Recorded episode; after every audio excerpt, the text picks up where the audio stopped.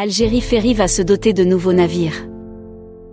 La Commission des Affaires étrangères, de la coopération et de la communauté et la Commission des transports et des télécommunications de l'APN ont reçu, mercredi 18 janvier, le directeur général de la compagnie Algérie Ferry, Waïd Lakalayat, a indiqué l'APN sur sa page Facebook.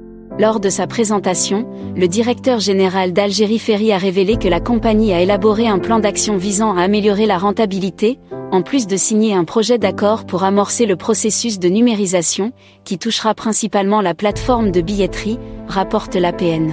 Concernant la modernisation de la flotte de la compagnie, Waïd Lakalayat a révélé la décision de l'État concernant l'acquisition de deux nouveaux navires et d'affréter un troisième afin de renforcer la flotte et de répondre à la demande croissante des passagers.